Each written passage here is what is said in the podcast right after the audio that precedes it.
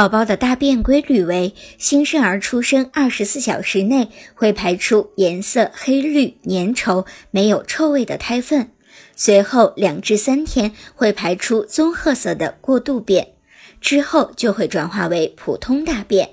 那么，新生宝宝的大便不正常的特点有哪些呢？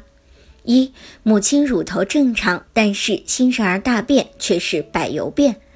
二、宝宝的大便带有鲜血，此时新生儿有可能出现尿布疹、假月经、外伤、肛门裂等情况的出现。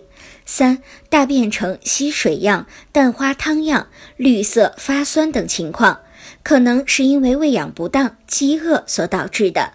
四、大便呈现灰白的状态，这很有可能是宝宝出现了胆道闭锁的情况。如果您在备孕、怀孕到分娩的过程中遇到任何问题，欢迎通过十月呵护微信公众账号告诉我们，这里会有三甲医院妇产科医生为您解答。